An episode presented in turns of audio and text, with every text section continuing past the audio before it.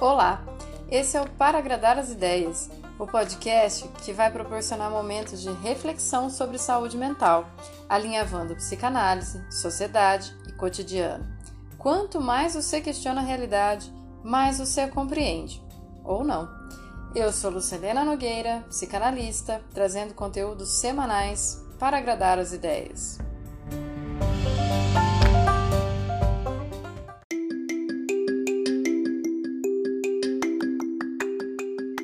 Episódio de hoje: A independência e seus vazios.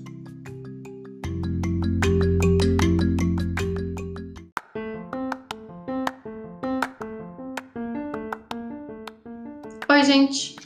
Eu tô aqui gravando no finalzinho desse feriado da independência do Brasil, de Portugal, é, e pensando: será que a nossa história mal contada começa daí? Porque na escola a gente aprende que houve um grito do Ipiranga, com a imagem de um quadro super pomposo, com cavalos fortes, gente de farda e cenário, né, parecendo de momento histórico mesmo. Mas ninguém conta pra gente, pelo menos eu só fui descobrir depois da escola, que quem assinou foi a Leopoldina, que o Ipiranga era um riacho, que Dom Pedro I estava num piriri danado naquele dia, em cima de uma mula, e que nem o grito foi exatamente daquele jeito. Aquele quadro que eu citei, todo pomposo, ele foi encomendado, é, por Dom Pedro II, uhum, 40 anos depois. Hum. Apesar da novela das 18 que acabou agora, da Globo, ter sido baseada na história, e ela foi bem legal, eu acompanhei porque eu pude, a gente sempre tem que tomar cuidado, né? Pra gente achar que o que a gente vê nos romances e novelas não são histórias reais. História a gente aprende nos livros mesmo. Tem que se dedicar um pouquinho mais, né? Ter curiosidade. E isso precisa ter muita independência um desejo de conhecimento que não seja servil e obediente. Mas vem comigo. Dom Pedro I nem sequer foi educado para ser rei de lugar nenhum. Ele foi criado como um menino solto, né? Tipo, papai deixa fazer o que quer. Parece que a gente herda, assim, uma péssima tradição de governante despreparado, né? Mas naquela época a gente ainda tinha Leopoldina, que de família culta valorizou a importância de saber gerir um Estado. Ela era amante de ciências e de botânica, mesmo depois de terem rido dela quando ela chegou no Brasil cheia de livros. De lá para cá, gente, parece que a gente não teve nem presidente, nem primeira-dama, nem nada para se orgulhar na política, né? Mas, voltando à minha intenção aqui, eu queria focar no significado da palavra independência e todos os seus vazios. Se na nossa história de país ela já estava meio furada, vamos pensar no, nas nossas relações, né? Independência significa gozar de autonomia, de liberdade de ação perante alguém ou algo. Bom, não dava para o Brasil ter se declarado independente de verdade se ele ainda era dependente de uma economia escravocrata, né? Bom, mas o que será que isso tem a ver com a gente? Você já reparou que quando o adolescente começa a ampliar sua relação com o mundo, afirmando as suas opiniões, explorando possibilidades que foram ofertadas para além das ofertas dos pais, muitas vezes esses responsáveis assustados dizem que eles estão de manguinha de fora? Que no protocolo de uma vida estruturada está previsto crescer, estudar, ter carreira, família, e que muitas vezes esse cenário basta para silenciar todas as dificuldades que a gente encontra pelo caminho. Assim, independência boa é a independência financeira, desde que ela mantenha as tradições. A gente ainda está no Setembro Amarelo e cabe fazer algumas associações, né? Porque o Setembro Amarelo para a gente ampliar a discussão e ir para muito além do suicídio. Quantas não são as pessoas sofrendo que, por terem tudo na vida, que esse tudo se resume a carreira, dinheiro e família, não se sentem realizadas.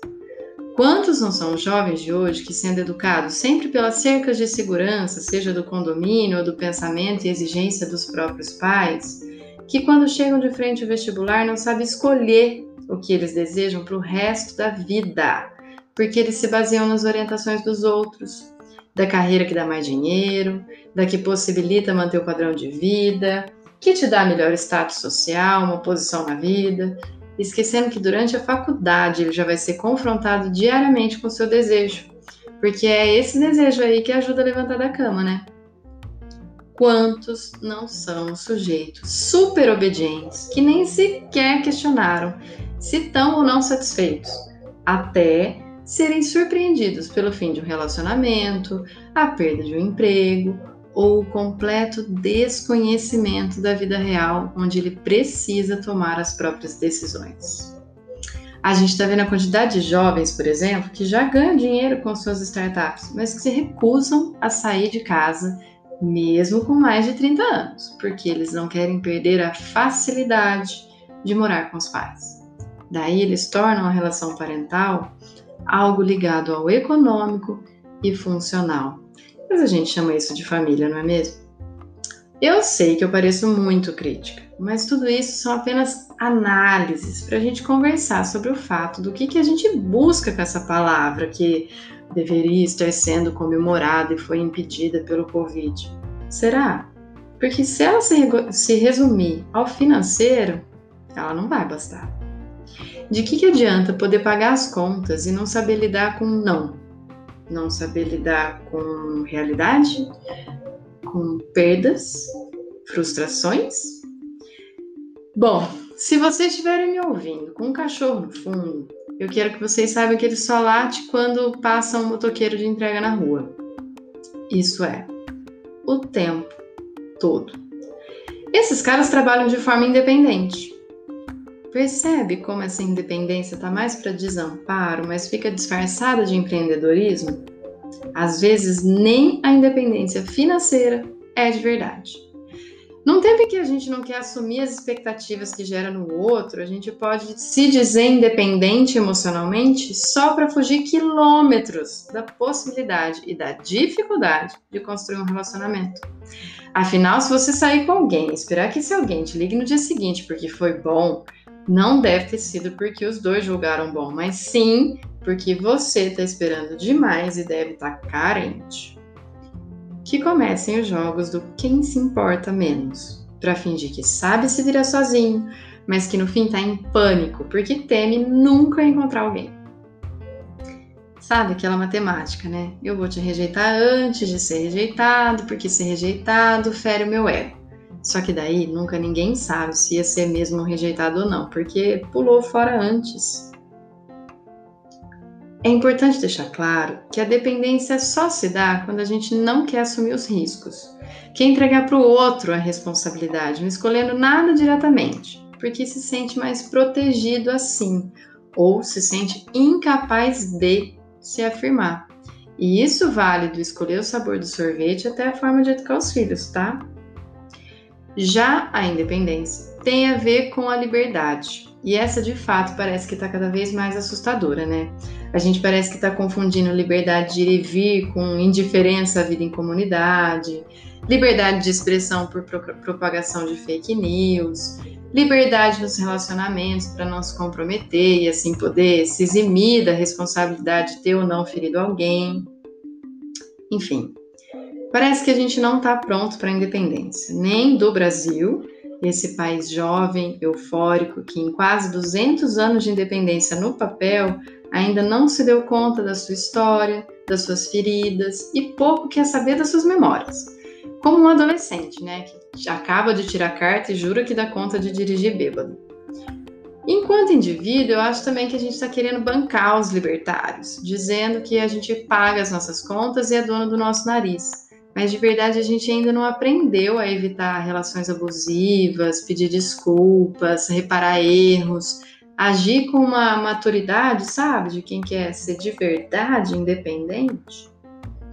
Eu acredito de verdade que enquanto a gente, como nação, ainda depositar esperança em líderes que fazem papel de herói, ou ainda ficar repetindo que o Brasil é país do futuro, jogando sempre a resposta para a próxima geração, a gente vai seguir dirigindo bêbado. E sem destino certo, a não ser esse velho conhecido e dolorido que a gente já tem por várias gerações. e que enquanto a gente individualmente não se der conta de que não há vida sem certas rupturas, sem posicionamentos claros, sem coragem de argumentação, sem disposição de escuta, seja na forma de escolher o trabalho mesmo quando ninguém concorda, na forma de criar os filhos, na luta pelo que acredita, até onde você deve ou não gastar seu dinheiro, já que publicidade não falta e não descansa nem um segundo, a gente vai continuar produzindo uma sociedade que está doente e perdida. Independência podia ser mais aliada da liberdade, no sentido mais denso dessa palavra liberdade, onde ser livre não é ser imprudente, inconsequente, indiferente, isento, abandonado ou solitário. Como quem precisa te manter sobre esse cabresto quer que você pense. Ser livre é saber a potência da tua autonomia e cuidar de si e da tua comunidade. Pois sim, um indivíduo afeta o outro e gerenciar isso é uma construção contínua. Ser independente é ser responsável pela sua palavra, pelo seu desejo, pela sua posição no mundo. Dá trabalho e é verdadeiramente assustador, mas lembra que vem junto com liberdade. E liberdade também implica saber se relacionar com o outro. Lembra que desde o começo, ó, se você come arroz, você não é tão independente assim? Pois é. Vamos recalcular essa rota. Dependência poderia ser reconsiderada também, colocada mais longe dessa necessidade de tapar os nossos vazios para poder estar ou agir com quem se relaciona sem aprisionamento, sabe? A gente depende sim um dos outros, porque a gente vive em sociedade. Isso não significa que a gente possa jogar uns nos outros as nossas questões a fim de se livrar de se haver com os nossos dramas. A gente está num país sem memória, porque olhar para essa memória é de fato doloroso. Mas só quando a gente tiver coragem de olhar para as nossas feridas, a gente também vai ter capacidade autônoma de construir a nossa própria história. Não porque Portugal queria colonizar a gente de novo, nem porque todos os outros países já não escravizam mais pessoas negras, mas porque a gente decidiu uma forma como a gente pretende viver. Isso importa muito e importa cada vez mais, né? Que enquanto a gente fica nesse jogo de ego, de pequenas emoções, a gente não está se construindo e isso torna a gente cada vez mais vulnerável ao apetite insaciável de feridas abertas. É importante olhar para isso. Quando você se diz independente, é porque você se sente só ou porque você se sente livre. Quando você se julga dependente, é porque você está precisando de laço ou porque está usando as coisas para tapar os seus vazios. Eu vou deixar por aqui. Semana que vem a gente continua. Lembrando que eu tô esse, essa, esse mês, né, trabalhando com o Setembro Amarelo para além do podcast. Então, reconvido vocês. Está chegando o dia de sair o podcast Prosa Errada, que sai no dia 15, onde a gente falou sobre cinema e o tema do suicídio. Dia 17, às 20 horas, vai ter live no arroba para agradar as ideias com o psiquiatra Lucas Vaz para a gente falar sobre suporte familiar. E ainda tem o apoio semana, a 37 semana de psicologia da Unimap, que está com uma grade super bem preparada para falar de vários temas interessantes. Segue esse Insta, né? Arroba semana da Uni, de psicologia da. É, e siga no Insta, lá tem tudo isso mais explicado, porque aqui eu sempre me enrolo. Se você gostou desse tema, se acha que te acolheu e que pode te ajudar, curta. Se você acha que pode ajudar mais alguém, compartilha, dá uma força para essa conversa chegar mais longe a gente ir cada vez mais arcando com as nossas responsabilidades em conjunto. Eu deixo vocês por aqui. Semana que vem a gente continua. Um forte abraço para todo mundo.